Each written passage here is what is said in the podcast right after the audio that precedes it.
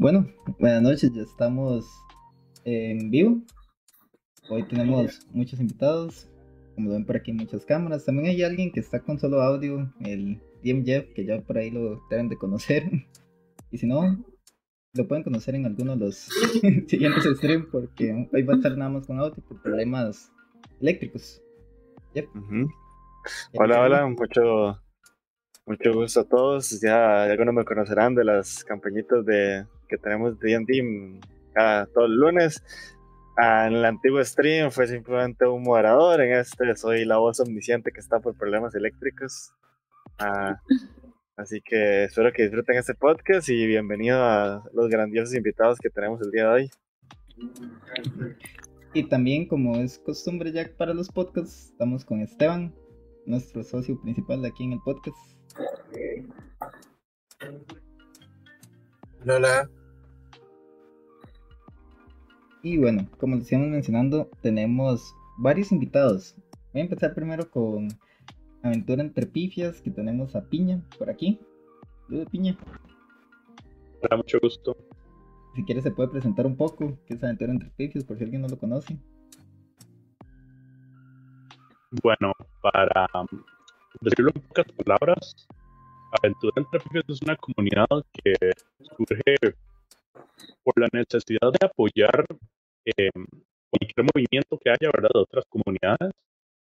Eh, también para apoyar a los artistas. Muchas veces hay artistas que ustedes saben que se dedican tanto ya sea a la ilustración de personajes o mapas, e incluso que hacen peluches o cualquier otro necesidad incluso que tenemos nosotros a la hora de jugar rol, ¿verdad? La cubren. Entonces, esa fue nuestra meta inicial, ¿verdad? Reunir personas quieran eh, ir con nosotros a eventos, eh, tratar de movilizar a la mayor cantidad de gente posible para hacer relevante de nuevo el rol en Costa Rica, ¿verdad? Y llevar a estos artistas también con nosotros. Y así fue como comenzamos. Buenísimo.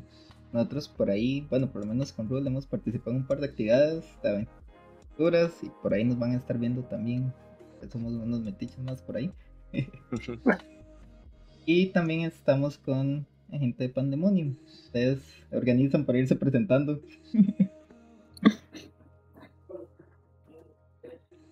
Bueno, buenas noches, eh, mucho gusto, mi nombre es Fio, soy DMF y soy parte de Pandemonium. Eh, le doy la voz a nuestros compañeros. Buenas noches, chiquillos. Este, soy Fabián, me conocen como DM Topo, Topo N en redes sociales. Este, como dice mi compañero Fim, eh, somos Pandemonium, somos un grupo de, de DM muy, muy nuevitos, pero ahí estamos. Yo soy Samantha, me conocen como DM Watzermint o DM Watzer. Igual somos parte todos de Pandemonium y estamos comenzando a generar, crear y ser comunidad. Ok, excelente. Bueno, también por ahí, uh, ya llegando al final del stream, van a ver varios anuncios de una actividad que hay por ahí mañana, que va a estar Pandemonium. Y vamos a ir empezando un poco con las preguntas que traemos para hoy, para ir generando conversación. El tema del stream de hoy es relativamente patriótico, por decirlo así, aprovechando que estábamos con el 15 de septiembre. Es curioso hacerlo de cómo está el estado del rol, las comunidades de rol, los juegos de rol aquí en el país en específico. Entonces, Esteban, tienes por ahí las preguntas para que hagas la primera. Sí, claro. Eh, bueno, primero muchas gracias a todos por conectarse. Eh, espero que la pasemos muy bien, que podamos hablar bastante. Eh, nos gustaría mucho saber cómo describen a la comunidad de Costa Rica, cómo lo han visto, cómo han visto que se mueve todo y en especial tal vez a Piña, que lleva mucho tiempo como en el mundo del rol, cómo han visto su evolución y sus transformaciones a lo largo de, del tiempo y así. Bueno, si me permiten, ahora que dijiste transformaciones es una palabra muy acertada, déjenme decirlo. Eh, los tiempos han cambiado mucho. Les voy a decir, comenzando, yo empecé a jugar rol en el año 2000, justo cuando salió tercera edición.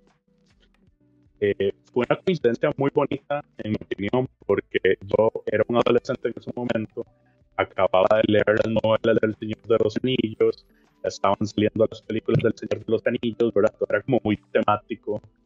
Y en esa época yo era muy fan, bueno, sigo siendo muy fan, pero en esa época fue cuando conocí fuertemente, por ejemplo, Rhapsody, ¿verdad? Entonces, la música, el arte, ¿verdad? Todo inspiraba a jugar cosas de fantasía. Y entre esto, Calabozos y Dragones. Y tengo que decir que en esa época había un elitismo un poco fuerte, la verdad. Eh, y era normal ver que, digamos, como no había internet como ahora, eh, mucha gente tenía fotocopias y los que tenían libros algunas veces daban ciertos áreas de superioridad o ciertos Dungeon Master también tenían ciertos áreas de superioridad de yo soy el que conoce juegos, este es mi juego, ¿verdad? Los jugadores son como mis víctimas.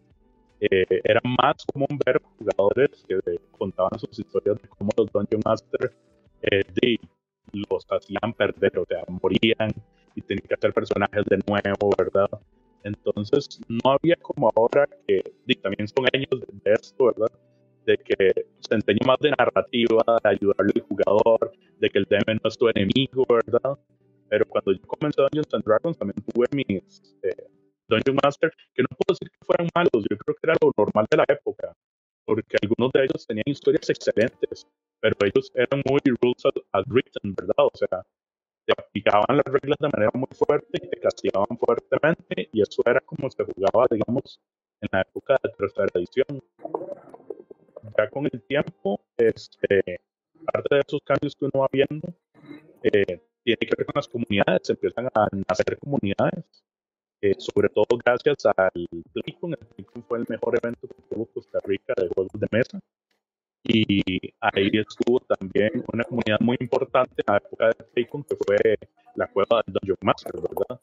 Esa comunidad logró levantar, digamos, sobre todo lo que era San José y esas zonas, y a los jugadores activos que preguntaban en el Playcon a dónde ir a jugar. Sin embargo, eso fue como les digo, una época que también este, eso fue antes de la pandemia recuerden que, y aquí ya todo el mundo ya entraron como, como a los que son más nuevos, ¿verdad? Ya todos ustedes conocían esa parte, en pandemia, y eso fue un fenómeno internacional, la gente empezó a jugar al rol porque estaban en la casa y empezaron a usar cada vez más medios virtuales. Eh, Discord se hizo muy popular para jugar mesas de rol. Yo, de hecho, había dejado de jugar rol un tiempo, volví porque una amiga mía, que es Limón, quería este, aprender a jugar. Yo dije, con mucho gusto, busquemos un servidor de Discord. Yo en este momento ni sabía usarlo. Aprendimos juntos y fue un proceso. O sea, tuvimos muchas malas experiencias en, servidores eh, latinoamericanos porque ahí se dan cosas como el acoso, el bullying, ¿verdad? Este, es muy problemático, digamos, a confiar en gente que no estás viendo a veces, ¿verdad? Cuando entras a una comunidad en línea. Y también conocimos gente muy buena y desde ahí donde empezamos a tener la experiencia de qué empezar. En mi caso, de Antonio y ya viene el efecto post-pandemia. El efecto post-pandemia es, ok, todo el mundo se acordó que existe el rol y la gente empezó a conocerlo. Ahora la gente puede salir otra vez de las casas, ¿verdad? Y ahora quieren ir a algún lugar a jugar rol, quieren conocer personas y estar frente a frente jugando el rol.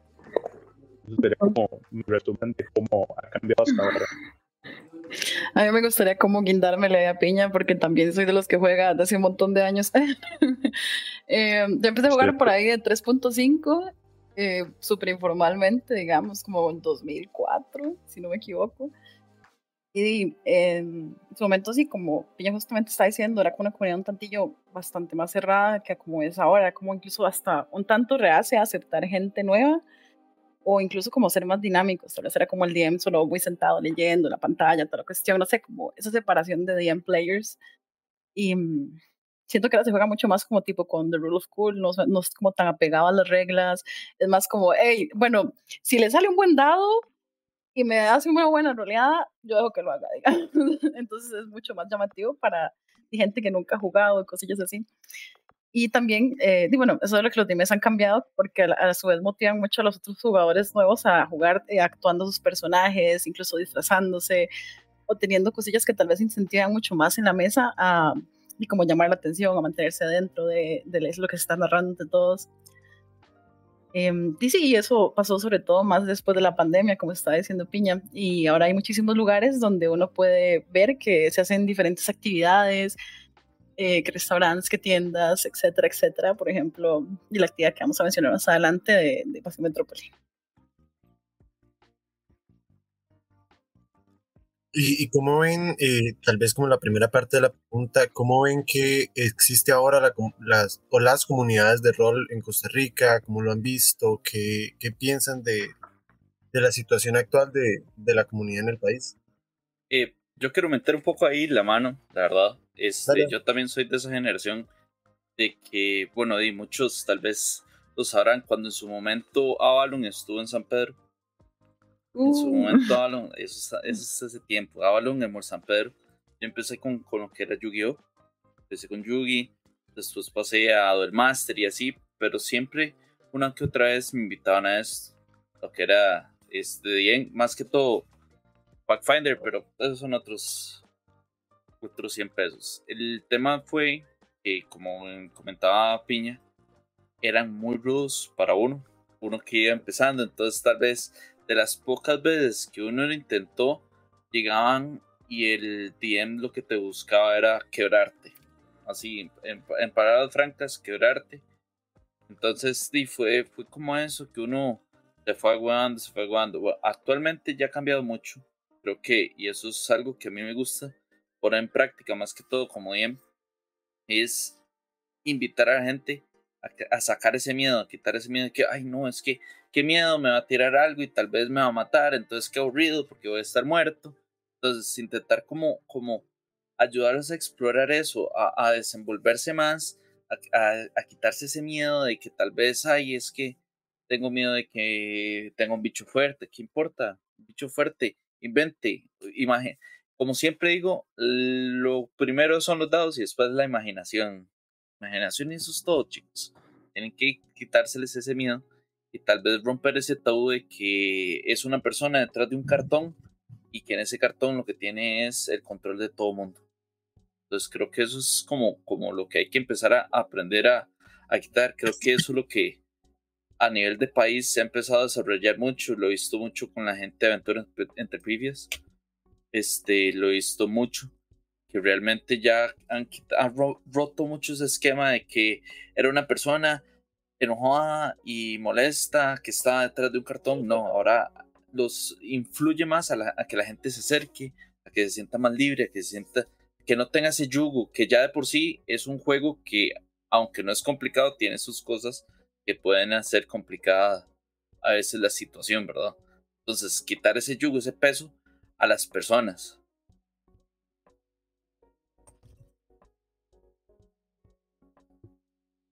Perdón ahí que me meto también de paso. Yo, a diferencia de la mayoría de los que estamos aquí, no llevo tantos años metido en la cultura del gol. Lo cual es muy interesante porque yo lo veo desde otra perspectiva. Yo entré eh, estando en pandemia, yo comencé con Calabozos y Dragones y lo vi como una oportunidad. Digamos, yo empecé a jugarlo virtual y fue como otro mundo, vi el montón de oportunidades de desarrollo de habilidades, lo vi como una herramienta eh, como para poder no solo ahora generar comunidad, sino también para generar cultura. Y eso es algo muy interesante porque en la cultura costarricense se manejan las cosas de una forma distinta a la que tal vez en otras culturas, este, este, este mundo, los juegos de rol, mecánicas de los juegos de rol realmente se terminan manejando porque al final del día esto es entretenimiento, ¿cierto? Y hay muchos temas muy interesantes porque desde mi área de conocimiento, cuando hablamos de accesibilidad, hay mucho que se puede hacer. O sea, de hecho, Pandemonium se trabaja mucho en eso. Nosotros buscamos generar accesibilidad porque es un juego que permite y tiene tanta apertura, el rol, el rol permite tanta apertura y tantas modificaciones y adaptaciones para que todos puedan jugar. Entonces, como yo lo veo hoy en día, es que están en un auge los juegos de rol están en un auge que, según me han dicho, nunca antes había estado y hay que, ojalá, aprovechar el momento para que podamos crear cultura de la manera más sana posible, tanto para, bueno, los que juegan como para los que organizan. Y creo que es como el momento perfecto para, para un cambio también, para un cambio positivo dentro de Costa Rica algo que yo creo que nos puede servir a todos para desarrollar muchísimas cuestiones a nivel cognitivo, social, a nivel de demasiadas áreas. Es es fascinante. Yo quiero ah, continuar con el mismo tema, pero tal vez también que cuenten un poquito la experiencia y es algo que yo veo desde mi perspectiva que yo no soy de la GAM. Y es algo que me parece muy interesante y es que veo que la comunidad ha crecido mucho y eso me, me encanta, pero veo que la comunidad crece mucho en la GAM. Pero cuando uno se va afuera parte de la GAM, veo que la comunidad crece, pero muy lento aún, aún faltan como más, como más actividades, como más personas que salen, que, que, que, que, resurgen en esa parte de la comunidad, en la parte que son, vamos, afuera de lo que es el centro del país. Entonces quería ver qué pensaban ustedes, y es algo que, que, que incluso antes, que como ustedes decían, estaba Ávalo en el, en el centro de, del Mall San Pedro y seguía siendo que si uno quería ver algo geek, tenía que ir al centro de San José. Y ahora la comunidad crece y está muy grande, pero sigue siendo el centro de San José. ¿Qué creen ustedes con respecto a eso? Bueno, yo sí te la cuenta. Tengo que empezar a decir esto y a la escuela, sobre todo en esa época, por más que fuera de la GAM, sí era como si fuera otro lugar, ¿verdad? Porque era muy centrado específicamente no solo en San José, en San Pedro. Había una tienda incluso antes de Ábalos donde compré mis primeros dados, que ya no existe, estaba a la par de, el Winner, es que se llama la bomba que hay en San Pedro. Eh, sí, que hay un árbol, un Winero, pues. ¿El liguerón? Eh, ahí había una tienda más, yo creo que el liguerón era más bien, perdón, gracias. El liguerón, eh, ahí mismo había una tienda que se llamaba, de hecho, Warhammer. Este, y, y la tienda tenía toda la pinta que ustedes se podían imaginar. O sea, esa tienda sí era así como con un estilo super heavy decorada con puras bandas de metal y con puras varas de, de Warhammer, de D&D, ¿verdad? Este, era una cosa que ya no hay, porque la tienda de cerró, después apareció Avalon, pero esa fue mi primera experiencia, o sea, yo para jugar Dungeons and Dragons fue porque un amigo, el hermano, eh, vivía en Estados Unidos y trajo los libros, le sacamos fotocopias y si buscábamos dados o cualquier otro material teníamos que ir hasta San Pedro a conseguirlo. Entonces, esa era la limitante de esa época. Hoy día es interesante por lo que ustedes plantean de que es cierto, o sea, ya las comunicaciones son otra cosa. ¿Qué pasa con la gente de afuera? Bueno, les voy a decir la curiosidad en aventura entre de mucha gente de Limón. Y eso siempre nos ha hecho gracia, porque cuando tratamos de, reunirnos o decir algo, es como, ah, sí, yo soy de tal lado, y nos damos cuenta que son de Limón. Entonces, al menos lo que es Limón, sí siento que está, tiene un público ahí de que juega rol y que, y que se comunica con la gente de, estamos en la GAM, ¿verdad?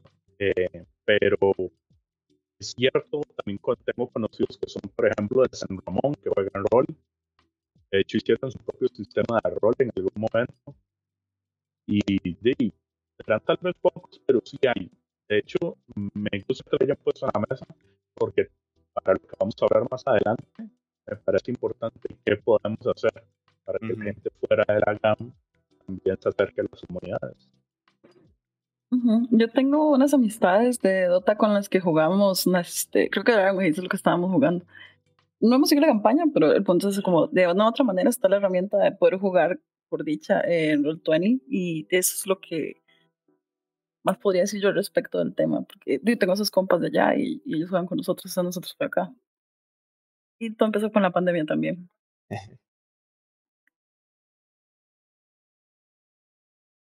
Es curioso lo que, lo que, lo que dice Piña, porque yo curiosamente también tengo eh, de lo que yo he escuchado, este, y bueno, ahora comentando que estuvimos en Connector he visto que va poco. Eh, escuché gente en, en Guanacaste Juana que ahí va poco a poco, eh, pero que todavía no están así como tan, tan desarrollados. San Ramón se está desarrollando, San Ramón sí, sí se está desarrollando. También he escuchado de gente en Reo, eso es en Pérez He escuchado gente de Pérez, pero son, e, es curioso, sí, ha costado mucho como romper esa barrera de solo San José, porque tal vez muchos chicos por falta de conocimiento de, de, mira, yo, yo, por ejemplo, en mi caso, que yo viviera en, en, qué sé yo, en San Ramón, tal vez se me hace difícil saber porque no hay nichos ahí, saber que tal vez mi vecino o el de la par también le gusta el rol, pero no sabemos por falta de comunicación. Entonces hay que, hay que empezar a considerar como romper esa barrera de, de, de, de, de, que tal vez, tal vez yo no pueda participar y tal vez yo nunca voy a poder hacer porque no sé que tal vez aquí en la esquina tengo a alguien que puede jugar conmigo. Entonces hay que como empezar a, romper esa barrera. Algo que me gustaría agregar también es que para romper barreras de forma general en todos los aspectos, ¿verdad? Eh, se requiere, como habíamos mencionado, de crear cultura, se requiere también de reconocimiento y se requiere también de recursos humanos, económicos, eh, se requiere de muchas cosas crear y generar comunidad no es algo que sea tan sencillo como para decir hoy lo hago y ya mañana estamos y listo, vámonos, fiesta. Pues no, realmente requiere de eh, mucho tiempo, se consume mucho tiempo hacer un evento, se consume mucho tiempo, esfuerzo, recursos de todo tipo, poder llevarles a las personas, ¿verdad? Algo de calidad. Y es que eso es algo muy importante, algo que se hay que conversar, es que si vamos a crear esta cultura, si vamos a crear esta comunidad, eh, también es buscar que no tiene por qué ser algo fino, ni elegante, ni con materiales súper así, ¿no? O sea, uno se adapta a los recursos que uno tiene en la zona en la que está, pero sí crear calidad en contenido. Y eso es algo que digamos, la gente espera de un organizador. Es algo muy importante porque eso volvemos al tema de la cultura. No es como que si yo llego a un evento y solo pongo las cosas sobre la mesa, por ejemplo, la gente va a decir, wow, sí, quiero empezar y jugar y conocer de este mundo. No, uno tiene que realmente ver cómo, em, por decirlo de alguna manera, conquistar, llamar, que las personas sientan que yo puedo formar parte de esto y me gusta ser parte de esto y lo quiero hacer más. Entonces, tal vez si todos nos sentimos así como, uy, me encanta, hagamos más y demás, sea más fácil en algún momento con la cultura que estamos creando, ¿verdad? En algún momento expandirlo.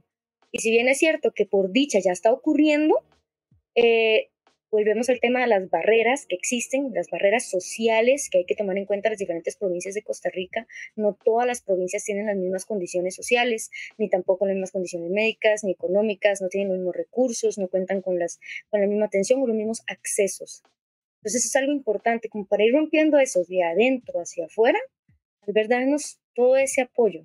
No sé si lo que digo tiene sentido, pero hago el intento. No, completamente.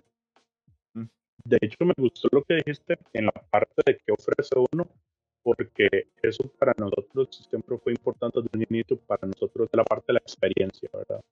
Brindar una experiencia de juego y que las personas se vayan con ganas de volver a jugar. Eso es como lo más importante. De hecho, les digo una anécdota rápida. Cuando conocimos a Minotelo, Minotelo, o sea, bueno, aquí todos conocen a Minotelo, si no vayan y vean el circo de Minotelo eh, Minotelo se acercó a nosotros después de Curi. A él le gustó mucho, ¿verdad? Estuvo como viendo qué hacíamos.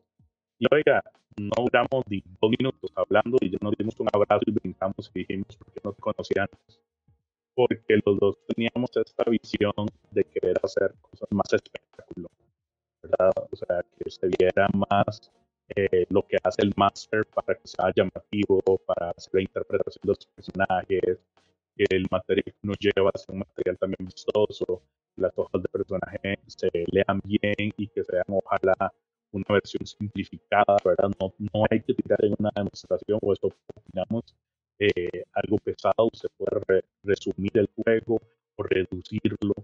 Entonces, todos esos factores, ¿verdad? Desde el inicio estuvimos de acuerdo y es parte de lo que creo que ayuda a cualquier comunidad ahorita eh, a crecer, ¿verdad? Dejar una buena experiencia y dar lo mejor que puedan, porque al final de cuentas las personas regresan solo si la experiencia que tuvieron de verdad los tocó. Me encanta eso que dijo Piña respecto como hojas más simplificadas, o sea, hacer el juego mucho más sencillo para que la gente lo entienda y que, o sea, comprendan que no tienen que leerse un libro de más de 200 páginas para entender el juego y para poder jugarlo. Saque los dados, un lápiz, una hoja y vámonos. Sí, muy importante agregar ahí, entre las habilidades que se trabajan, FIO, es la lectoescritura. Y lo mucho que realmente al final del día esto puede ayudar en las habilidades cognitivas de las personas es algo que se puede utilizar para generar accesibilidad dentro de espacios recreativos, ¿verdad? Para que podamos todas las personas, sean o no, que se encuentran en una situación de discapacidad, por ejemplo, este, también vean un beneficio más allá del entretenimiento. O sea, que nuestro alcance vaya más allá que solo tener un momento de diversión, que tengamos un impacto social. Ese impacto social, estamos creando espacios en donde las personas se pueden conocer entre ellas y disfrutar, personas que nunca se habían conocido, en situaciones de fantasía. Estamos creando espacios donde podemos ayudar a fomentar relaciones nuevas. Estamos creando espacios para desarrollar habilidades nuevas. Y eso es algo que, no sé ustedes, a mí me parece fascinante, porque cuando hablamos de cultura costarricense, a veces siento que vuelvo mucho a eso, pero es porque en serio el impacto que eso puede generar a largo plazo es tan bonito que yo lo veo como increíble.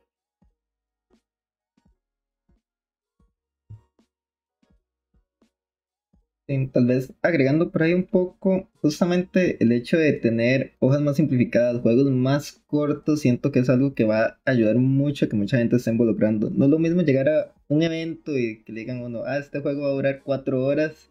Y sí, todo el día se fue ahí prácticamente a llegar, tener una experiencia de media hora, una hora, diferentes estilos de juego. Tal vez a alguien le gusta más el terror, tal vez a alguien le gusta más la fantasía, tal vez a alguien quiere algo como más de tiempos modernos, cyberpunk, de otras cosas. Tener esa diversidad y juegos cortos para, sobre todo en eventos, siento que es importante tener esos juegos cortos para que la gente pueda llegar, probar un poco, que bastante gente pueda probar y así poder ir expandiendo un poco la, la idea de los juegos de rol. Y por ahí también vamos a tirar la siguiente pregunta, que viene siendo más como... Mm, vamos a ver, ¿Qué les motiva como tal, como comunidad, hacer este tipo de, de eventos, hacer este tipo de experiencias?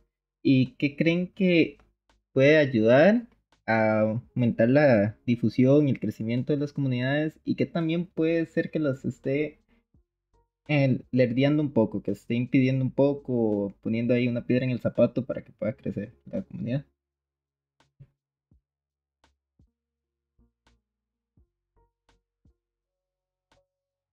Eh, yo, quiero empezar. Este, entonces, ¿qué?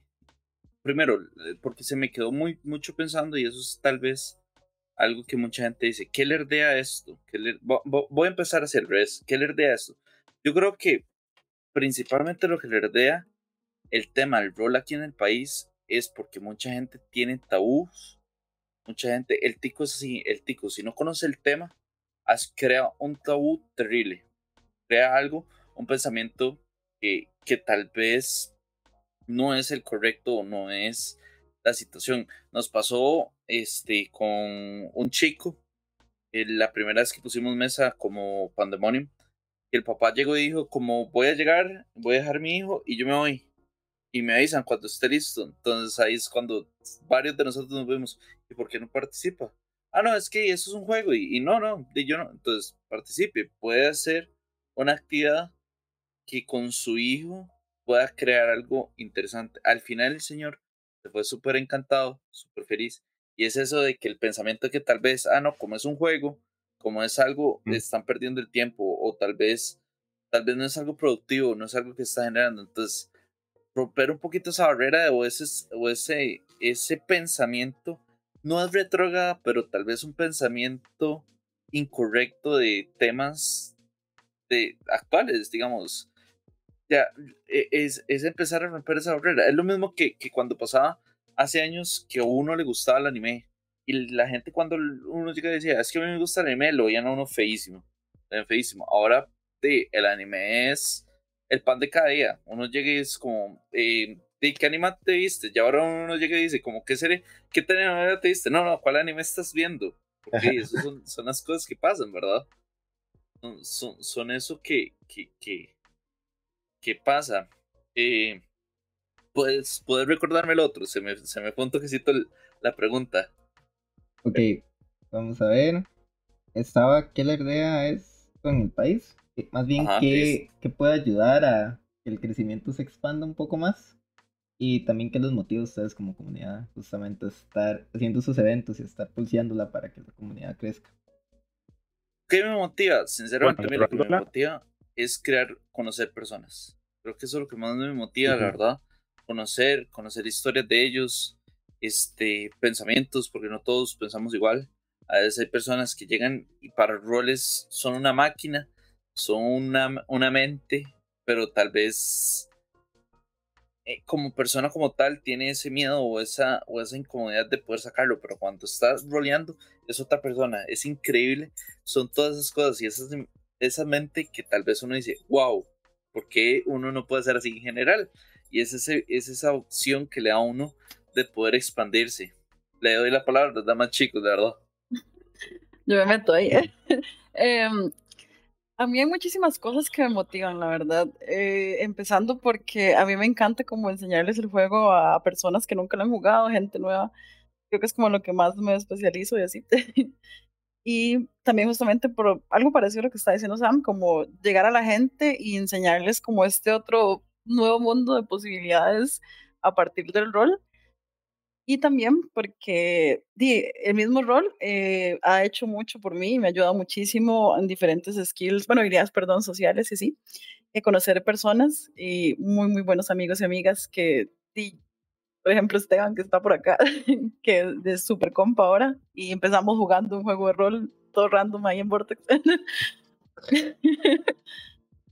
Entonces, no sé, es algo que me motiva esto de, llevarles estas experiencias, estas habilidades eh, a cualquier persona, porque realmente cualquier persona puede hacerlo, cualquier persona puede meterse a rolear, a jugar, indiferentemente de sus habilidades o de sus, no sé, tal vez como barreras sociales.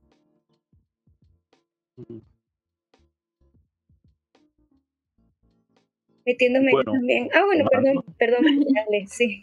Dale, dale, adelante, no le voy a quitar el impulso, dale. No, no, usted había comenzado primero, tranquilo. Bueno, que mm, mi motivación es un poquito distinta a lo que están diciendo, porque a pesar de que todo eso también me gusta, y eran que cuando comenzamos el proyecto, lo primero que me puse a ver era a quién podíamos apoyar.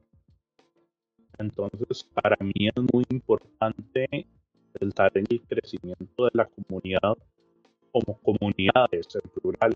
Por eso nosotros nuestra visión no fue como, como hablamos ahora, ¿verdad? Lo más común antes era como capitalizar la comunidad, ¿verdad? O sea, decir, usted juega rol, venga y se une a mi comunidad, no se una a la otra, ¿verdad? Eso es como un pensamiento, y no solo hablo, hablo de rol, ustedes saben que es algo que videojuegos, ¿verdad? Lo que sea, siempre es una cosa muy del ser humano, de, de ser un poquito egoísta en ese sentido. Eh, y de como uno viene de esos ambientes, porque también en algún momento también, por ejemplo, tuve mucho Pokémon, Topo sabe que Topo también juega mucho Pokémon. Eh, el punto es que uno aprende tal vez con el tiempo, cuando estaba en varias comunidades, el valor del trabajo en equipo con otras comunidades. Entonces, ahí es tal vez una de las cosas que a mí me motiva, más que hacer crecer Aventura entre Pifes como tal, que pueda hacer Aventura entre Pifes por las otras comunidades. Eh, eso que estamos haciendo me encanta, digamos, el hecho de que Two tenga su propia iniciativa, tenga su podcast, quiera hablar con otras comunidades, para mí me motiva mucho entre lo que nosotros queremos hacer y vemos que otras comunidades también quieren hacer. Entonces, eso, aunque es un poco personal, siento que ha hecho eco en cómo vemos Aventura entre Pifias. Eh, Tony y Minotelo, que siempre son, digamos, los que organizan junto a mí las actividades, ¿verdad? Ellos también son personas que valoran mucho el trabajo de los demás, que valoran mucho lo que hacen otras comunidades, y a ellos les encanta conocer personas de otras comunidades igual que a mí. Como decían antes, conocer gente, pero a nosotros en específico siempre nos motiva conocer a otros organizadores, ver qué están haciendo, ver qué podemos colaborar.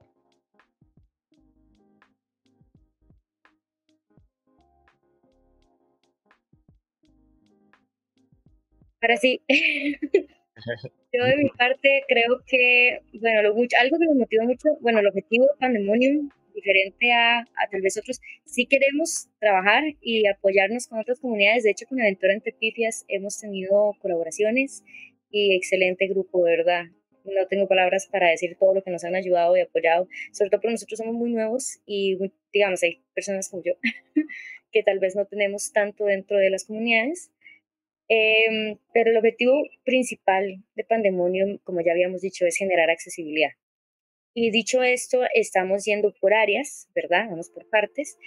Eh, ahorita estamos muy enfocados en baja visión, entonces de ahí vamos a trasladarnos ya a trabajar material para ceguera, y ahí vamos a ir trasladándonos poco a poco material para este, personas sordas y luego vamos a ir ahí discapacidad intelectual. Vamos a ir como trabajando una línea muy clara de acción para poder cubrir de la manera más grande posible. Y, y esto es algo muy importante que quiero aclarar no es posible cubrir absolutamente todos los casos, porque cada caso es muy diferente, que tiene condiciones muy específicas, entonces no es como que podemos con todo, pero si podemos facilitar en la mayor cantidad posible, es lo mismo que ustedes dijeron del anime, es lo mismo que ustedes dijeron de todo esto.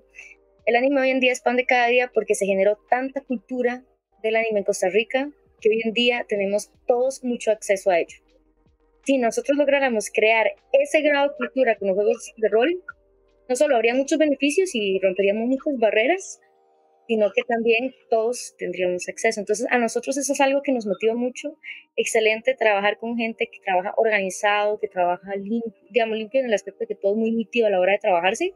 Este, como Aventura Entre Pifes, que es con los que hemos trabajado, también hemos trabajado con otras comunidades que han sido increíbles. Y eso es exactamente lo que están diciendo. Eh, creo que eso es como, como un punto focal y si podría, por favor, repetirme la pregunta porque pasó ya un ratito desde la pregunta. Bueno, ahí está la parte de la motivación. Nos falta la parte de qué, puede incentivar a crecer a las comunidades y más bien qué puede como lerdear un poco el crecimiento de las comunidades. Bueno, cuando hablamos de generar accesibilidad, ya eso en sí mismo lleva un proceso muy largo. Y es algo que este, como les he dicho, nosotros nos estamos enfocando, por ejemplo, solo en baja visión y estamos hablando de que hay demasiadas condiciones asociadas. Entonces, eh, algo que puede lerdear, por ejemplo, a Pandemonium es precisamente la cantidad de recursos, no solo humanos, sino que también económicos y materiales que se requieren. Eh, y considerando que del grupo, que somos siete, cuatro, son todavía estudiantes o sin empleo, ¿verdad? Fijo o, estable, de, bueno, eso es muy importante de aclarar que no se puede costear todo. Y eso es algo de lo que habíamos hablado la cultura y de que al final del día esto es un entretenimiento. Y eso es algo que me gusta mucho como, como hablarlo sin pelos en la lengua porque sí ocurre mucho, digamos, que se espera que esto siempre y bajo todos los contextos, siempre todo sea súper fácil y que sea con toda la calidad del mundo, que es lo que se tienen expectativas y que no haya ninguna retribución. Y a veces nosotros por eso vamos a durar más en crear la cultura, mientras conseguimos estos recursos para poder llevarlos a las personas. Entonces, eso es algo muy importante. La limitación de recursos es un factor que afecta muchísimo a los grupos organizadores. Y lo que podría ayudarnos más bien a fomentarlo es precisamente visibilizar, concientizar eh, y sensibilizar. Son esas tres las palabras que nosotros usamos en Pandemonium. Entonces, sensibilizamos que todas las personas tienen derecho a participar indiferentemente de su situación o, o X situación, contexto. Eh, buscamos concientizar el uso de los juegos de rol como opciones para desarrollar habilidades. Esto lo propusimos incluso desde un TCU de la Universidad de Costa Rica. Y bueno, ya se me olvidó lo que dije, sensibilizar, concientizar. Y creo que esos fueron los que dije, ¿verdad? ya se me fue. Pero la idea era... yo, yo, quiero agregarle un poquitito a Sam antes de que pasemos a la siguiente pregunta. Em, siento que algo que nos motiva muchísimo más también a hacerlo es porque nosotros, eh, sí, respecto como también a los temas de TH y TA, eh, nosotros no solo generamos comunidad, sino que somos parte de la comunidad y eso es algo muy importante rescatar. O sea, al menos en mi caso, yo sí tengo THT, digamos, es mi parte de... Y manejo mis eh, mesas con herramientas eh, para ayudar a ese tipo de situación. como pasar una bolita por turno, por ejemplo. Entonces toda la gente está como enfocada en el momento de pasarse la bolita tipo paja caliente, por ejemplo. Exacto, esos son de los materiales que estábamos conversando. Dentro de las cosas que se trabajan también son eh, déficit de atención, que de hecho en el grupo hay cuatro personas que ya se sabe que tienen déficit de atención, eh, tres personas que sabemos que están dentro del trastorno del espectro autista.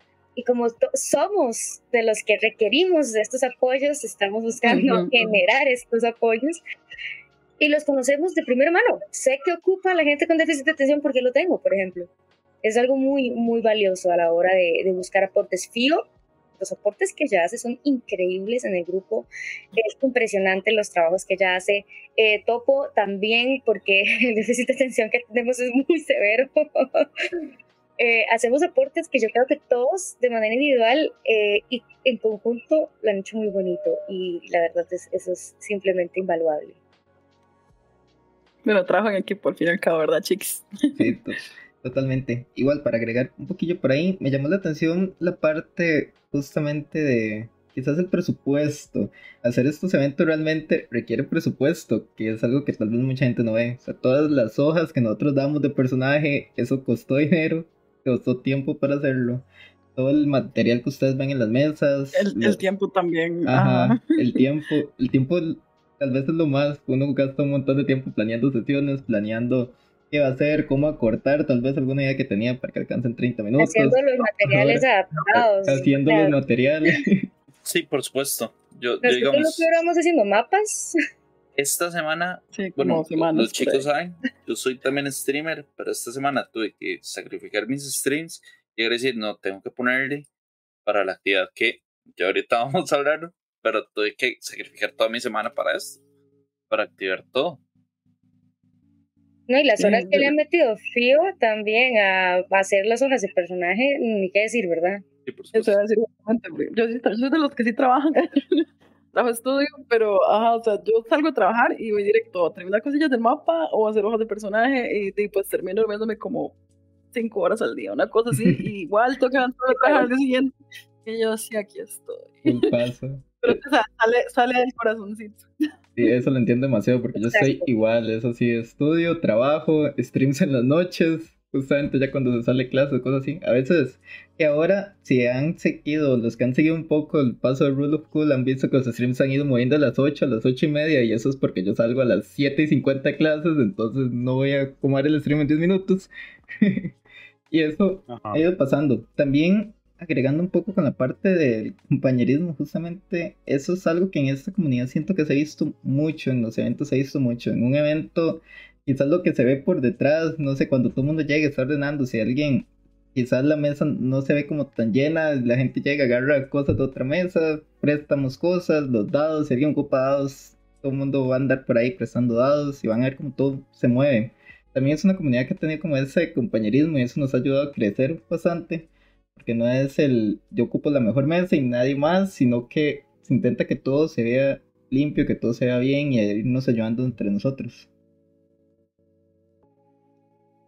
De acuerdo, y vieran que ahora que dijeron esto de los recursos me parece muy importante.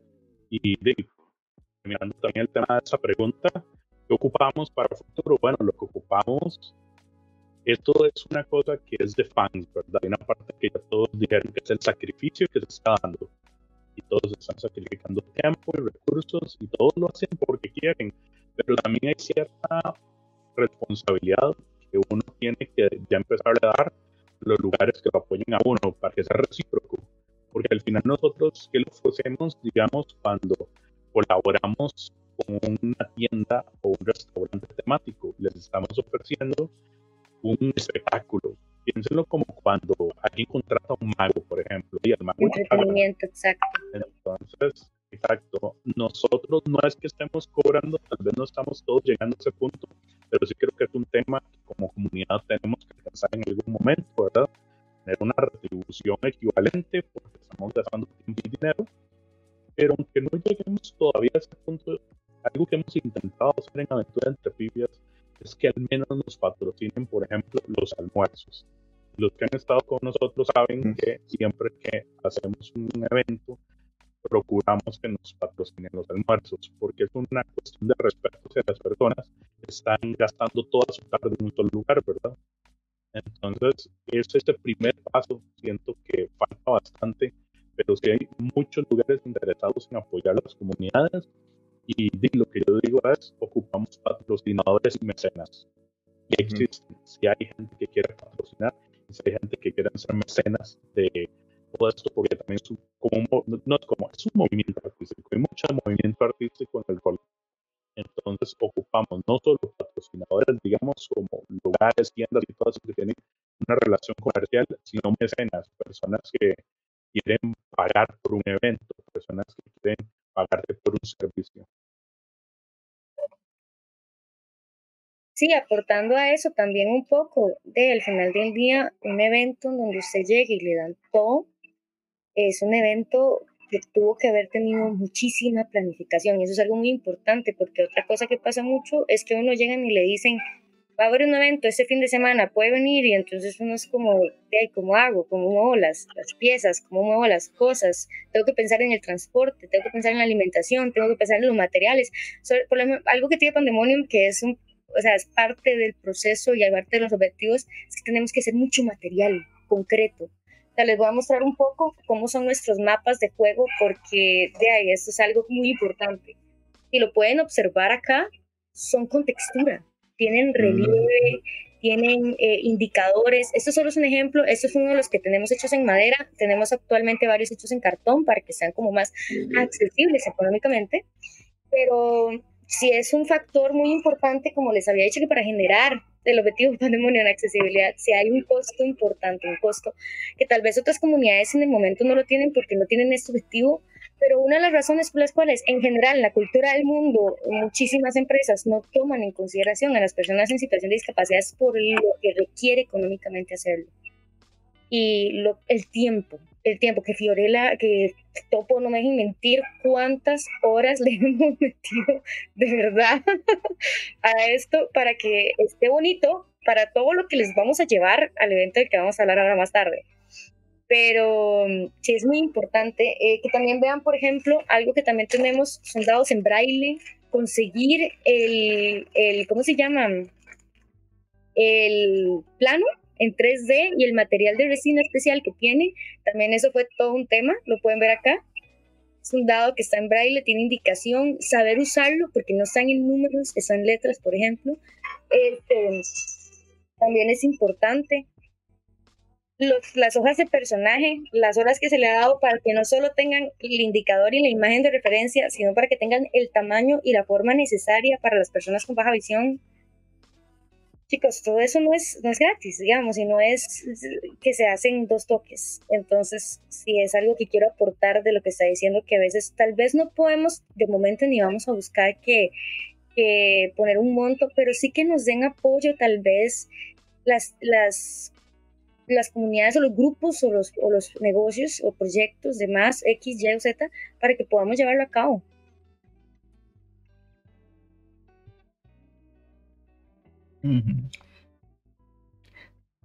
Totalmente. Bueno, vamos a ver. Me falta alguien de contestar la pregunta. Creo que no. No sé si Jeff tal vez anda ahí a dar un poco la opinión por parte de Rule también para tenerlo por ahí. O Esteban, si quiere dar su opinión por parte de Taberna.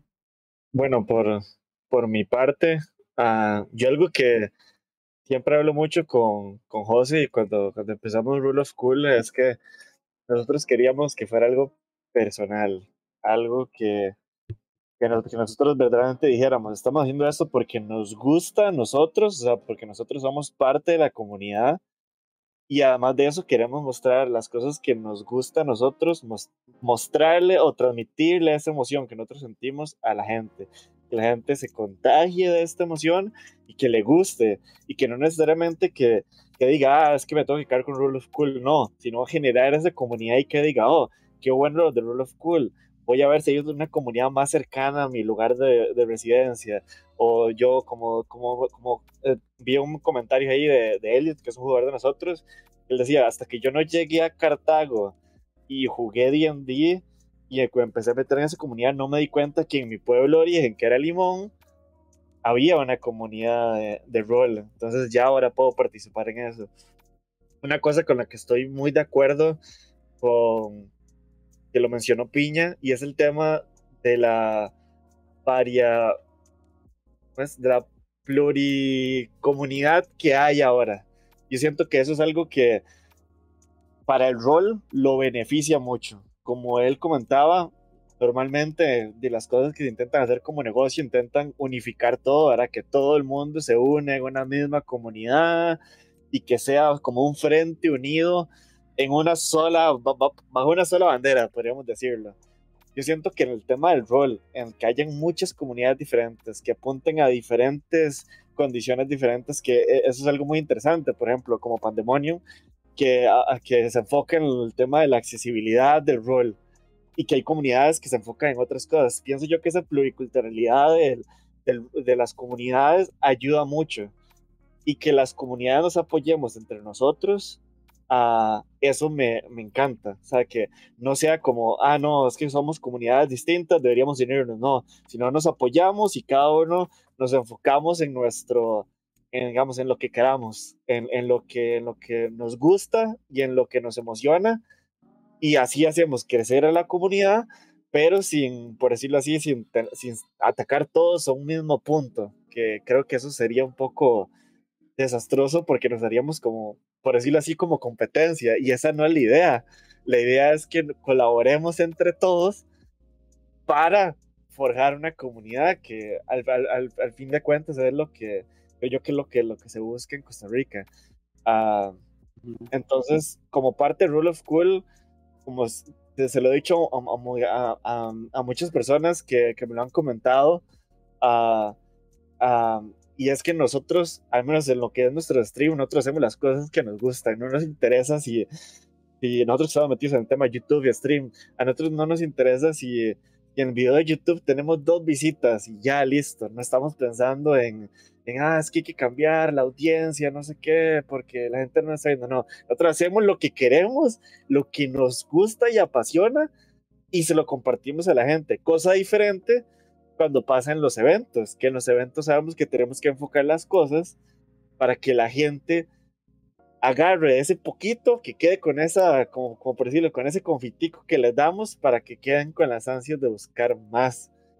Uh, y entonces por eso a, la gente que nos, que nos ve Rule of Cool, por eso les decimos, si nos ven en algún evento uh, y les gusta, obviamente únense en otras comunidades, conozcan otras comunidades, pero también véanos por fuera de lo que son eventos, porque para mí son las dos caras de la moneda Roll of Cool. El Roll of Cool de los eventos, que lo tenemos para que ustedes conozcan y se emocionen, y el Roll of Cool de los eventos, de los streams y YouTube, que es hacemos lo que nosotros queremos sin importar cuánto tenga que durar una sesión. Es lo que nosotros queremos hacer porque es lo que nos emociona. Entonces creo que es algo que nos caracteriza, al menos a nosotros como como, como la comunidad de Rule of Cool y por eso le dimos ese nombre, porque es como queremos hacer que las cosas verdaderamente que hacemos sean cool y que nos emocionen y no simplemente porque queremos complacer a un mercado, digamos. Sí, mucho con esto que dice Jeff, yo siento que tal vez lo que a mí más me motiva y también uno de los más grandes retos es lograr como que las comunidades se unen, que trabajan juntas, que mucho lo que decía Jeff, que, que nos veamos como una sola comunidad de gente que ama los juegos de rol, que quiere seguir jugando, que, pues sí, que nos apasiona el juego y que queremos jugar más, encontrar más gente que le guste, que le apasiona y no vernos como un montón de gente separada e incluso yo he visto comunidades que es así como bueno yo soy parte de esta comunidad pero esta es mi mesa yo juego con mi mesa y ya y no salimos como a, conocer a otra gente o así e incluso como tal vez un poco lo contrario como que la gente llegue al evento y que no se quede nada más en el evento sino que la gente sepa como bueno vos puedes llegar a jugar a tu casa no tenés que eh, invertir un montón de plata que muy chiva que nosotros inventamos tanto en prepararnos para los eventos, pero saber que, mae, para llegar a jugar a tu casa no necesitas un montón de preparación. Perdón, hay mucha bulla afuera. Eh,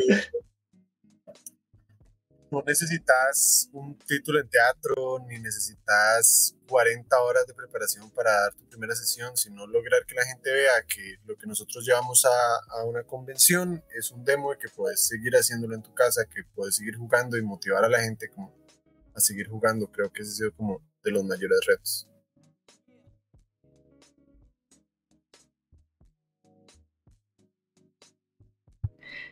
Ok, sí, completamente de acuerdo. Por aquí han estado tirando muchas preguntas. Si leen por ahí el chat está, bueno, más que preguntas, opciones, está bastante interesante cómo se va, cómo se ha ido moviendo el chat. Ahí estoy en el debate, ahí estoy en el debate. Wow. Y si por aquí han Está, está muy dado, bueno, la verdad, está muy bueno. sí, Hay unas ideas que increíbles.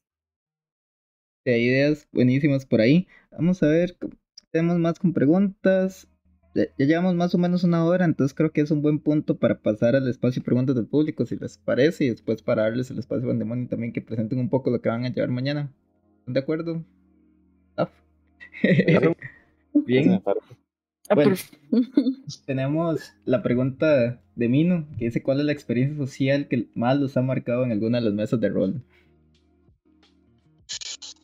Uf, potente. Potente.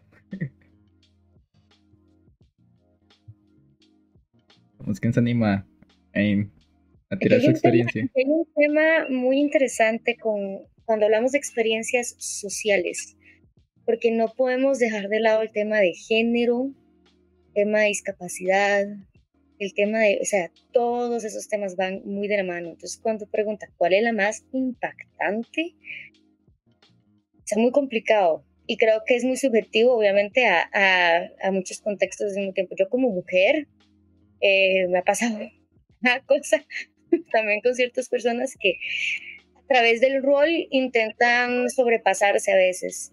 Eh, y yo como una persona con déficit de atención, sé y soy consciente de que hay algunas situaciones en donde estoy jugando y puedo generar algún tipo de conflicto porque no, no pude poner atención a X instrucción o no pude seguir una línea de instrucciones en ese preciso momento. No necesariamente me pasa siempre, pero eso puede ocurrir. Entonces, he tenido muchas situaciones y he tenido personas eh, que del pasado que yo conozco han llegado y viendo que uno ahora está dentro de la comunidad del rol, viendo que uno ahora participa en eventos, viendo que uno ahora también es Dungeon Master, se intentan tal vez también como agarrar de eso para nuevamente tener otras intenciones. Verás que en ese aspecto siento que hay muchas, muchas cositas que considerar de por medio.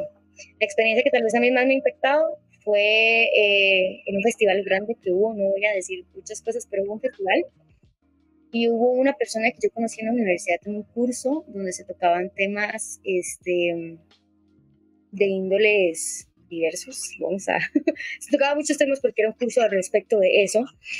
Y esa persona desde ese momento había tenido como ciertas actitudes muy complicadas hacia mi persona, eh, ciertos comentarios, ciertas formas.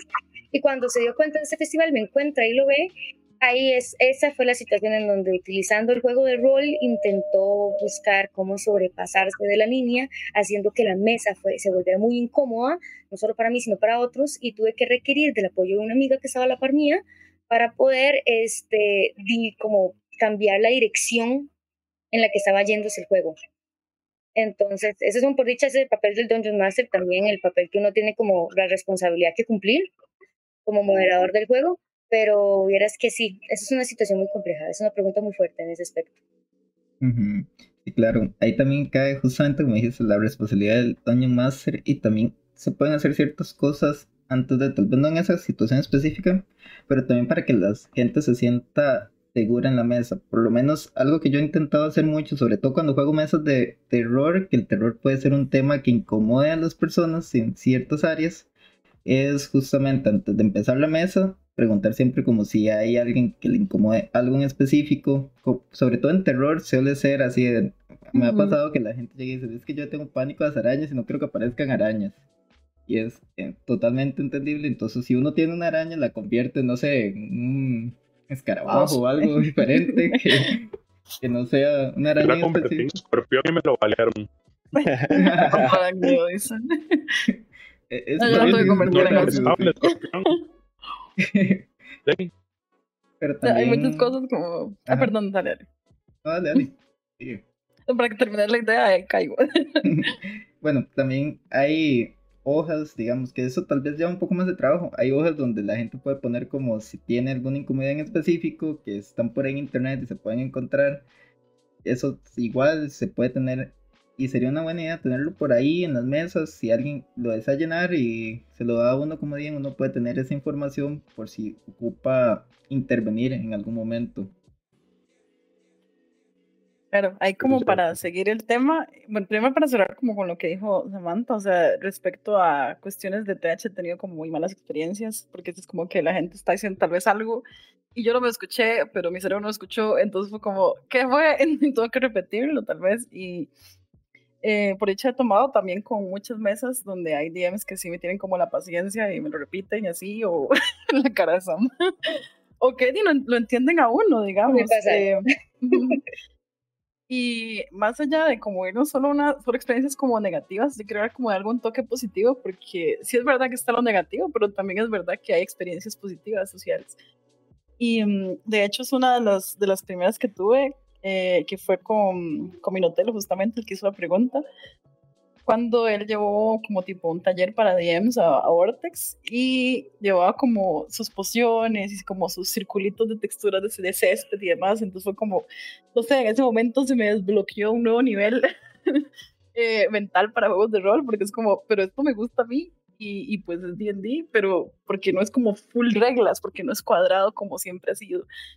Entonces fue como, desde ahí en adelante fue cuando empecé a incluir como más, más cuestiones más libres, pensar que, y la posibilidad de que se pueden hacer hojas eh, simplificadas y así, y, y, empezamos como a explorar y yo le pasé unas cuantas ahí a, a Minotelo y demás y diseñamos, también me gusta mucho como diseñar, meterme en herramientas tipo Canva y cosillas así. Entonces sí, esa es como una de mis experiencias más positivas y gracias a eso y empecé como a trabajar tirando para eh, discapacidad, por ejemplo. Y respecto a lo que está diciendo Jeff, si no me equivoco, eh, siempre pongo como en mis mesas lo que son las líneas y los velos. Lo que se definitivamente no se va a hablar en la mesa, eh, les doy con papelito o me lo pueden decir, eh, no hay como problema, de cosas que definitivamente son temas triggers, como esto de las arañas, por ejemplo. Como definitivamente sé que esta persona le tiene a las arañas, entonces voy a cambiarlas por un, un oso, que fue lo que tuve que hacer una vez o cosas tipo como temas que pueden llegar a ser sensibles. Yo también manejo mesas de terror, de hecho, eh, son mis favoritas. y eh, les dejo como tipo, eh, no sé, como una carta o un papel de un color llamativo o algo con una X en el centro de la mesa, para que en cualquier momento, si alguien está llegando como a, a, a ese como límite, digamos, donde empieza a sentirse incómodo, incómoda por lo que está sucediendo, lo que está narrando, tanto el DM como otro player tengan esa oportunidad, tal vez no verbal, de poder este, externar que no se sienten cómodos. Y podemos detener la sesión o dar un tiempo, un descanso, o seguir simplemente omitiendo esa situación.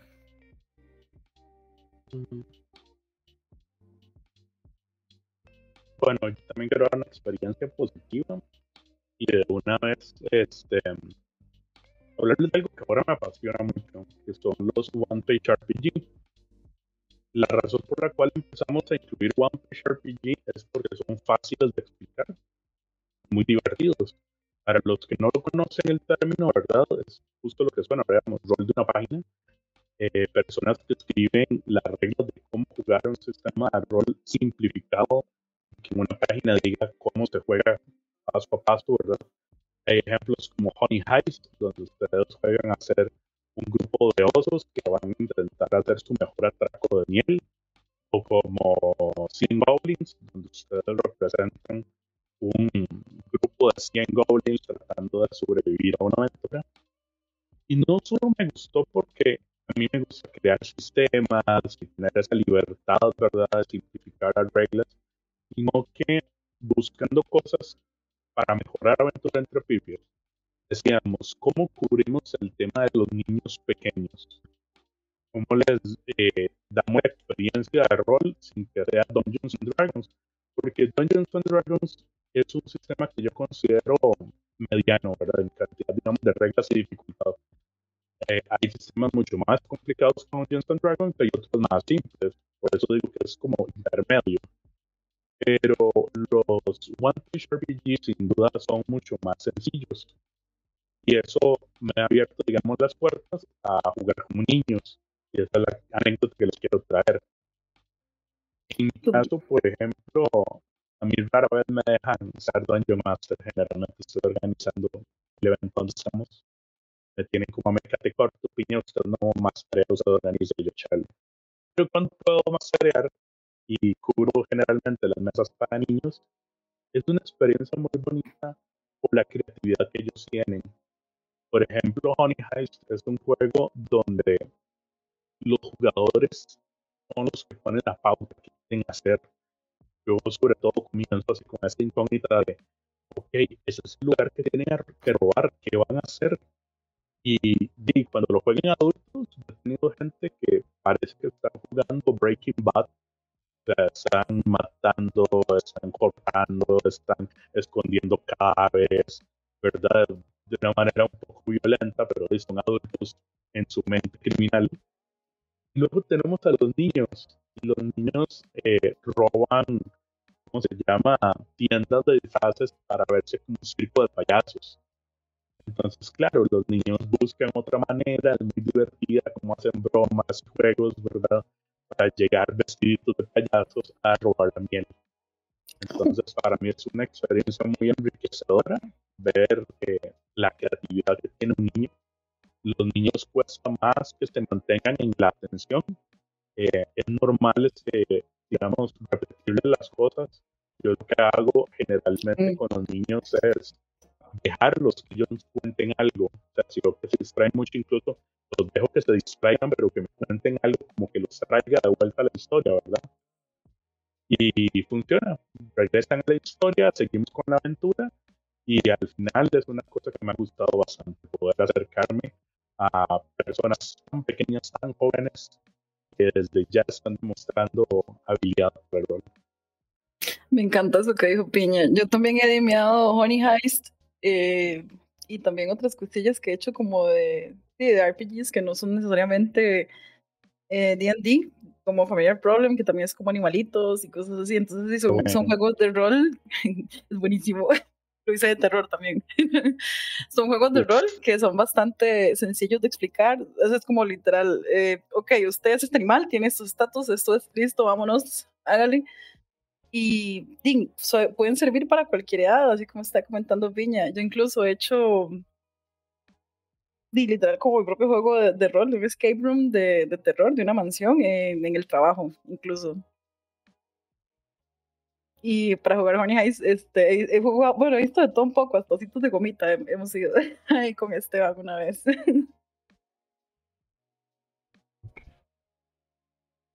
Qué épico.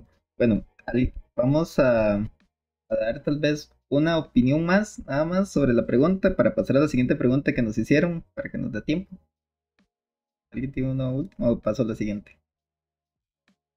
Yo, bueno, como parte de Rule of Cool, yo siempre he sido muy, característico como persona y es que, bueno, una de mis fortalezas es que yo guardo demasiada información en mi cabeza de todo tipo, de todo. Entonces siempre tengo muchas cosas, cómo relacionar historias, cómo relacionar a situaciones que están pasando. Puedo relacionar demasiado, muchas cosas que pasan a la vez. Y por eso me encantan los sistemas que no son cortos. Me gustan un poco más los sistemas un poco más ah, complejos en narrativa. Pero una de las cosas que más me gusta es jugar con gente nueva que no conoce ningún sistema. Y es porque siento que dejan volar mucha, mucho, mucho su imaginación. Y me ha pasado jugando con D&D, jugando Vampiro, jugando Cthulhu. Cuando una persona se conoce de un sistema, suele mantenerse dentro de los constraints que el marco del sistema de rol te pone. Pero cuando una persona que no sabe absolutamente nada y vos como DM le dices, puedes hacer lo que quieras. te salen con unas ideas que vos dices, wow, una persona que conoce de este sistema nunca hubiera podido llegar a esto porque hubiera dicho, el sistema no me lo permite, sin pensar, el DM me lo permitirá, o el narrador me lo permitirá, o el keeper me lo permitirá. Y eso es, creo que, que ha sido una de las cosas que más me ha gustado y es empezar mesas o jugar mesas con gente nueva y diciéndole, ustedes pueden hacer lo que quieran. No hace falta que se le haga el libro, no hace falta que se le haga el sistema. Hagan lo que ustedes quieran, simplemente imagínense que están en este mundo y creo que eso ha sido una de las experiencias más bonitas que tengo porque lo sacan a uno del loop de lo que es un sistema de rol. Si uno está jugando, si uno se adapta mucho a un sistema de rol, uno dice, ah, bueno, ya, ya sé más o menos cómo hacer la partida, mis jugadores ya están adecuados a jugar de esta forma, pero cuando uno juega con alguien que no, no conoce absolutamente nada, te sorprenden, absolutamente te sorprenden. Sí, siento mucho que respecto a como a pegarse demasiado solo un sistema es como, ok, hay una manera correcta de jugar un personaje, o hay una manera correcta de jugar tal clase, o, o, lo que sea. Pero en cambio, cuando uno le da chance a la gente de realmente ser creativa, de realmente estar presente en la experiencia y realmente disfrutarla, o sea, las posibilidades con el rol terminan siendo infinitas, justamente, que es lo que lo diferencia de cualquier otro tipo de juego. En mi perspectiva. Bueno, lo que acabas de decir, eh, lo podemos unir con lo que decíamos al inicio de la vieja escuela. Y no solo hablemos de los másteres de la vieja escuela, también les quiero decir los cambios que ha tenido en específicamente Cabos y Dragones el paladín siempre fue el paladín clásico de cuento de hadas, caballeresco, chico bueno, ¿verdad? Y así lo vendían los libros viejos. Y la edición ya rompe con eso, ¿verdad? Y te tira de una vez varios arquetipos de paladín, que no necesariamente tienen que ser buenos, o que tienen otras metas, ¿verdad? Que no sean el, el chico bueno, la dude. Sin embargo, es un choque. Muchos masters, cuando salió eso, sobre todo, insisto, vieja escuela y todo, es cómo va a ser posible. No, no, el paladín es el chico bueno. Si no es el chico bueno, no sabe jugar un paladín, ¿verdad? Entonces, esas son las cosas que han cambiado para bien, ¿verdad? No solo en los Dungeon Masters, sino incluso en el manual. O sea, ya los manuales contemplan cada vez más que haya diversidad, ya contemplan más de que haya inclusión, ya contemplan más de que usted pueda customizar sus personajes el punto de hacerlos más propios. Y es lo que yo siento que ha hecho. Ahora los Dungeon Masters, todo lo que ustedes han dicho, ¿verdad? Han cambiado los tiempos. Los Dungeon Masters buscan más la experiencia y no joder al jugador. Eh, y estamos aquí por eso. Es que justamente hacer comunidad es de construir lo que está hecho ya y reconstruirlo a mi experiencia. Totalmente. De hecho, bueno, en nuestro caso, cuando nosotros, bueno, por lo menos yo empecé a jugar realmente en un sistema que se llamaba West Marshes, que fue algo que salió por aquí en el TEC. Jeff eh, jugó ahí, de hecho ahí nos conocimos realmente. Y siento yo que en ese sistema, como fue como una comunidad que se formó dentro del TEC y en pandemia explotó, mucha gente empezó a entrar al los discords, a los grupos de West Marshes, empezaron a jugar muchísima gente que nunca había jugado en la vida, quizás empezaron jugando virtual, de hecho, gente incluso fuera del TEC empezó a unirse a la comunidad, empezaron a jugar y ahí empezó a pasar muchas cosas, la gente empezaba a preguntar mucho y ya tal vez no me deja mentir que la gente preguntaba mucho como, puedo hacer tal cosa, que quizás iba completamente contrario a lo que el manual dice, pero es como, puedo hacer esto. Y ahí era donde empezaban los grupos del DM, porque éramos varios DMs, y era como, esta persona quiere hacer tal cosa. Eso quizás rompa el juego, pero se puede adaptar para que lo pueda hacer de otra forma cosas así, y ir adaptando todo. Y también de ahí surge, de hecho, Rule of Cool, nosotros surgimos de esa comunidad y empezamos jugando con gente de esa comunidad y fue mucho eso. O sea, el nombre del grupo y todo salió porque se solía usar mucho el Rule of Cool de que eso suena chivo, intentamos acomodarlo para que no rompa totalmente el mundo y funcione aquí. Y también cuando nosotros empezamos justamente venía saliendo Tachas, que Tachas fue un libro que vino a romper mucho D&D porque permitía cambiarle stats a las clases, permitía hacer muchísimas cosas en D&D y ahí salieron personajes súper locos. O sea, si ustedes se van a fijar en la primera campaña que nosotros hicimos, la de la era Hexerai, tenemos, por decir algo, el personaje de, de Elliot, era un pollo que peleaba con un monstruo de pollo, que era un bárbaro. Teníamos otro personaje, el, el de Jeff, literalmente no podía castear dos hechizos a la vez porque él mismo se puso una limitación con el libro, que el libro lo regañaba si casteaba el mismo hechizo dos veces. Y los mismos jugadores empezaron a tirar cosas así súper locas que estuvimos adaptando, agarrados de tacha, agarrados de cómo intentar que eso funcionara en el mundo y todo se iba formando ahí en el Rule of Cool. Entonces, realmente, esa libertad siento que también va a ayudar mucho a que la gente se vaya uniendo y crear experiencias. Totalmente. Y voy a tirar aquí de una vez la siguiente pregunta para no extendernos demasiado. Podemos escuchar también un par de opiniones, tal vez. Dice cómo han lidiado con situaciones difíciles, cómo la resuelven. Creo que esto viene más como al, a los DMs, cómo lidiar con eso.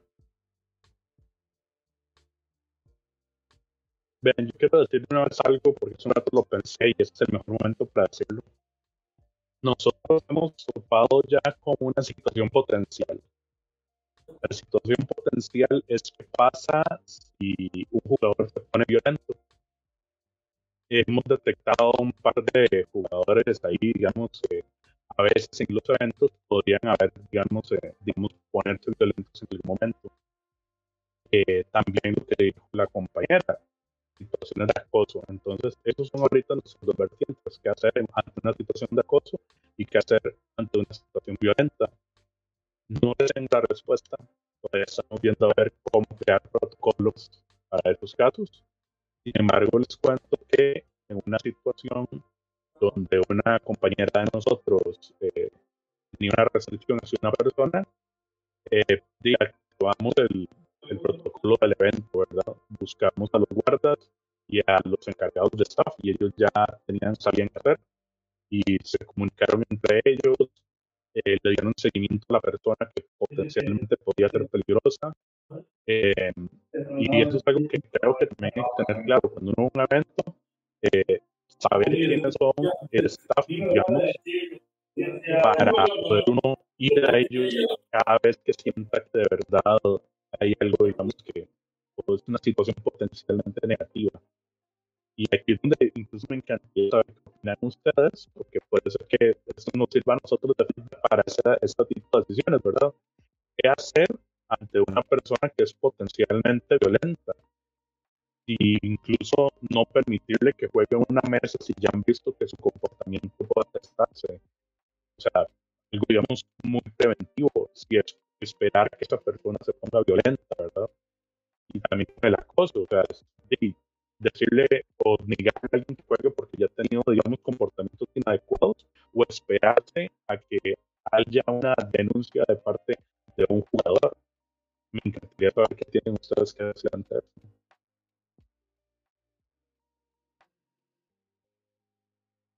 Bueno, nosotros eh, lo hemos trabajado de diversas formas, más que todo porque hay algo muy importante para todos los grupos o todos los organizadores, ¿verdad? Y es el autoconocimiento. Y en eso hablamos de qué sé que aporta quién. Entonces, por ejemplo, yo sé que las habilidades tal vez de DM Redson son diferentes a las habilidades que tiene DM Fay y que son diferentes a las habilidades que tiene DM Topo para poder solucionar X o Y situación. Si bien todos ocupamos ser capaces de poder solucionarlo, una manera de prevenir una, es que una situación escale, por ejemplo, es precisamente eso, que logremos trabajarla eh, moviendo piezas, lo que yo, le llamo mover piezas. Entonces, yo sé que este jugador que viene recurrentemente a nuestras mesas, estoy dando un ejemplo, de recurrentemente a nuestras mesas, ha mostrado comportamientos agresivos, ya jugando incluso con nosotros, con ciertas formas de expresarse que ha generado molestias y se, han hecho eh, quejas. Entonces, ¿qué hacemos nosotros? Bueno, lo, lo, ponemos en la mesa del Dungeon Master, que sabemos que tiene las mejores habilidades de momento para poder eh, como controlar el, el, comportamiento en la mesa, digamos, el que pueda moderar mejor ese tipo de situación. Si bien todos pueden, siempre es mejor prevenir que lamentar.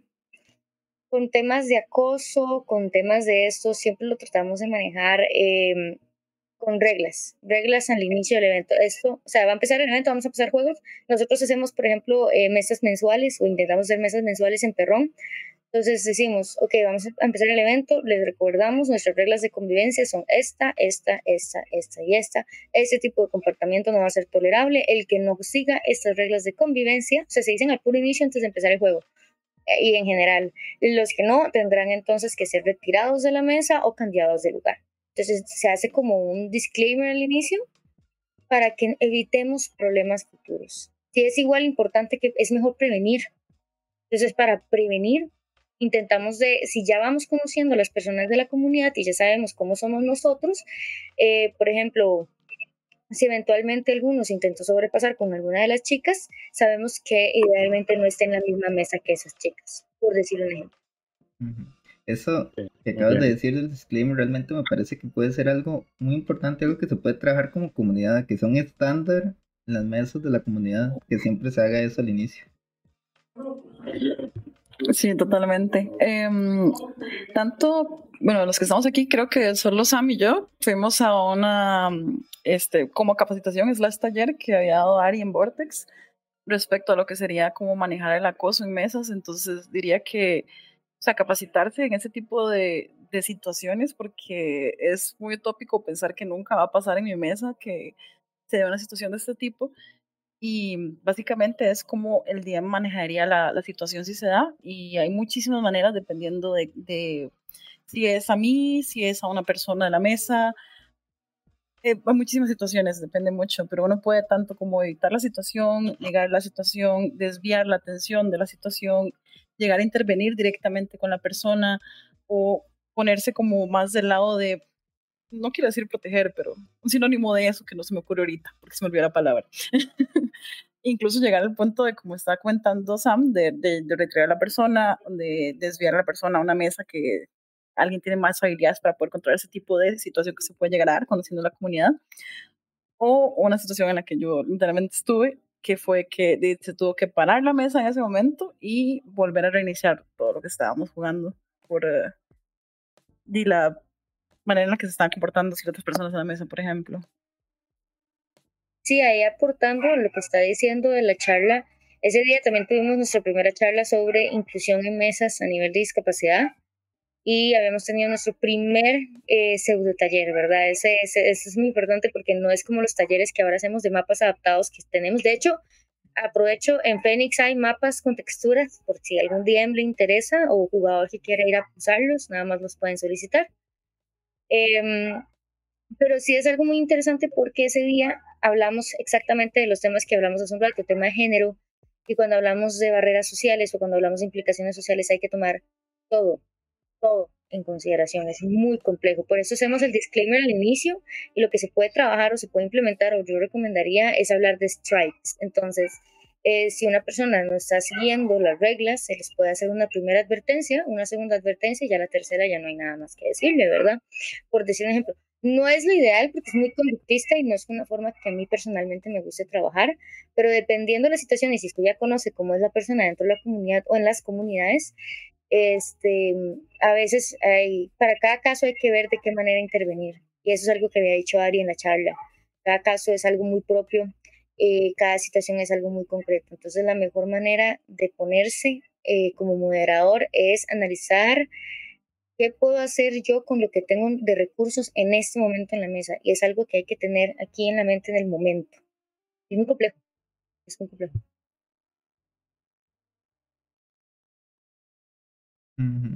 Realmente, bueno, realmente se han tratado un montón de temas para los que vienen entrando y todo, esto va a quedar grabado en YouTube. Vamos a subirlo también a Spotify, Apple Podcasts. Y después de este mini anuncio, voy a darles el espacio también a ustedes, tanto a Pandemonium, bueno, primero Pandemonium, después Aventuras. Y también tiene por ahí eventos que mencionar para que presenten un poco lo que van a estar trabajando en los próximos días.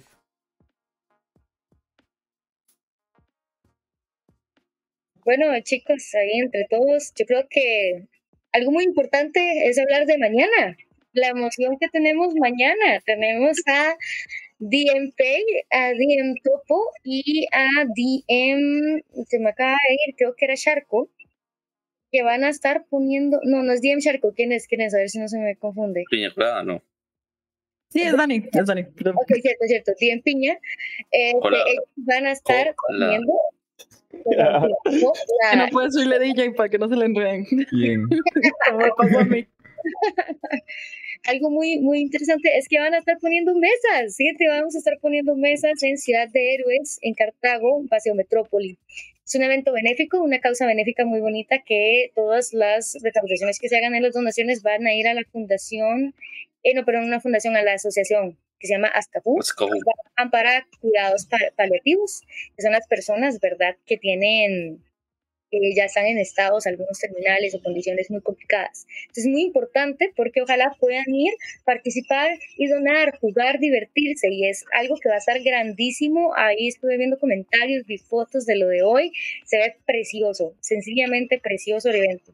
Nosotros vamos a tener música inmersiva, vamos a tener texturas, olores, vamos a tener de todo en nuestras mesas, vamos a tener las cubiertas, este, vamos a, va a haber, eh, va a haber algo muy interesante y no les voy a decir exactamente qué es, pero para invitarlos a que vayan, si nos buscan, pueden buscar un pequeño amiguito, un monguito rojo que va a estar con, con sus poderes musicales de por medio para que puedan preguntar por dónde vamos a estar.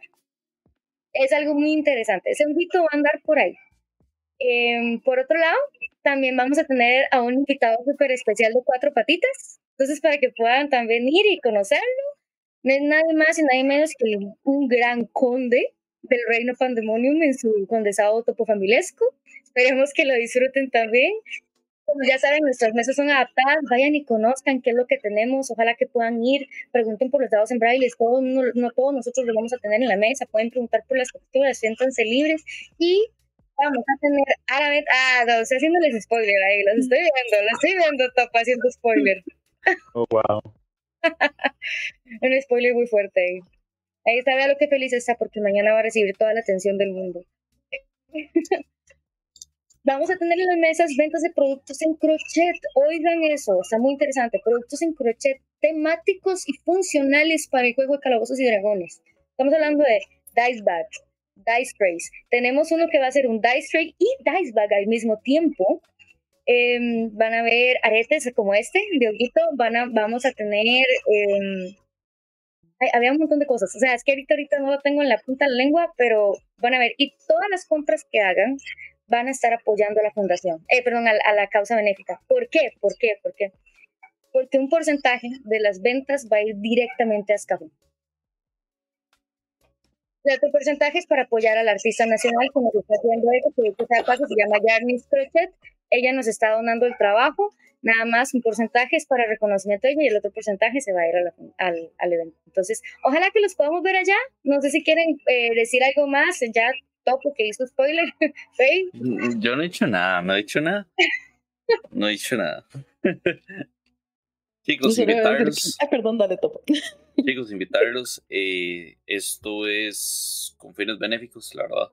Eh, primer evento que nos están invitando. Gracias a, de verdad, por considerarnos. El hecho de que nos ayuden, eh, que, nos, que nos hayan invitado significa que, nos, que estamos haciendo bien las cosas. Y no solo eso, y eso es siempre lo que quiero decir.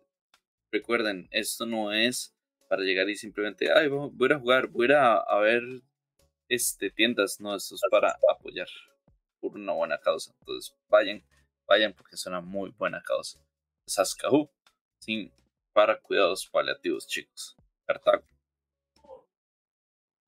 Súper, súper. Doy para agregar, no, totalmente fuera la, la organización del evento, los que están pidiendo mesa de terror, va a haber mesita de terror. Qué emocionante. Y, y Hiciste eh, de papá.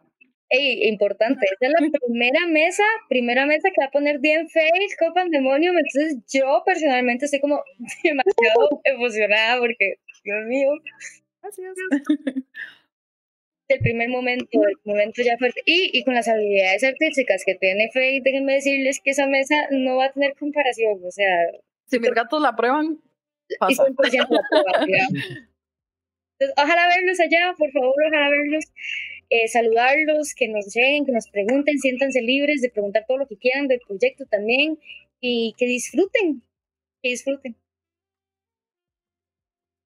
Ok, buenísimo. Y parte de aventuras, tenemos anuncios.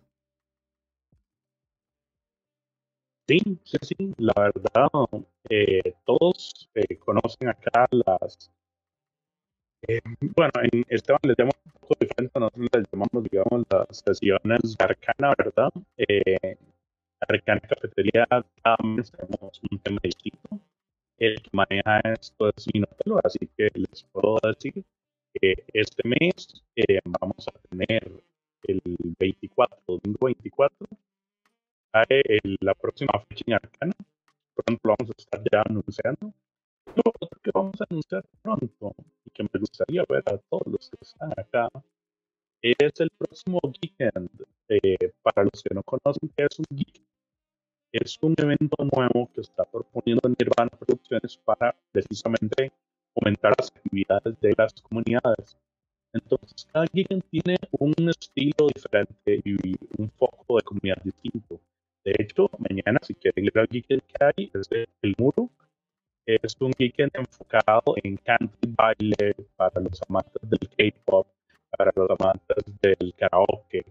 Ese es el tipo de evento pequeñito y divertido que pueden ir para pasarla bien. El muro queda en puro centro de San José, o sea, es muy fácil de llegar y ese es el Geekend que hay mañana. Pero por el tema, nosotros no vamos a nosotros no somos un grupo ni de karaoke ni de baile todavía, pero sí vamos a participar del Geekend de Horror en octubre. El Geekend de Horror esperamos llevar a las comunidades que quieran llevar sus mesas de horror eh, el tema que deseen elegir. Sin embargo, les voy adelantando un poco que el tema general que vamos a trabajar para este Geekend de Horror va a ser la mascarada. Estos bailes de mascarada, este estilo gótico, victoriano, gaslight, ¿verdad?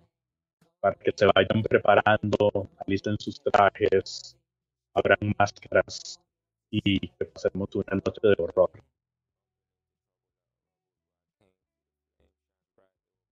Buenísimo.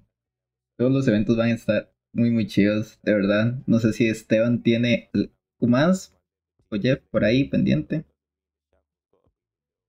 No, yo creo que no, creo que eso sería. No, no sé yo. Yo, Bueno, por, por nuestra parte, ¿verdad? Nada más cuando estemos con este Geekend que acaba de mencionar Piña y por nuestras act- actividades semanales de, de toda la vida, ¿verdad? El lunes tenemos continuación de partidita de de D&D, excepto que pase cualquier cosa del trabajo, o sea, algo por el estilo. Y el miércoles tenemos, si no me equivoco, Vampire. la fecha, Ujú. tenemos la continuación de la, campa- de la campaña Vampiro, bueno, la campaña One Shot en realidad, ah, que es un One Shot que aún no hemos podido correr en los eventos, que en algún momento lo, lo correremos y que está muy, muy, muy tanes, entonces, si, si en algún momento lo ven por ahí con Vampiro, no se quieren pegar el spoiler, entonces... véanlo después y si no les importa ver cuál es cuál cómo, cómo es la experiencia que tienen nuestros jugadores con la experiencia que van a tener ustedes en el evento entonces véanlo y vamos a ver cómo les va. Entonces espero que, que puedan mañana acompañar a los compañeros de Pandemonium en Ciudad de Héroes una, una muy bonita causa benéfica y la verdad está muy buena.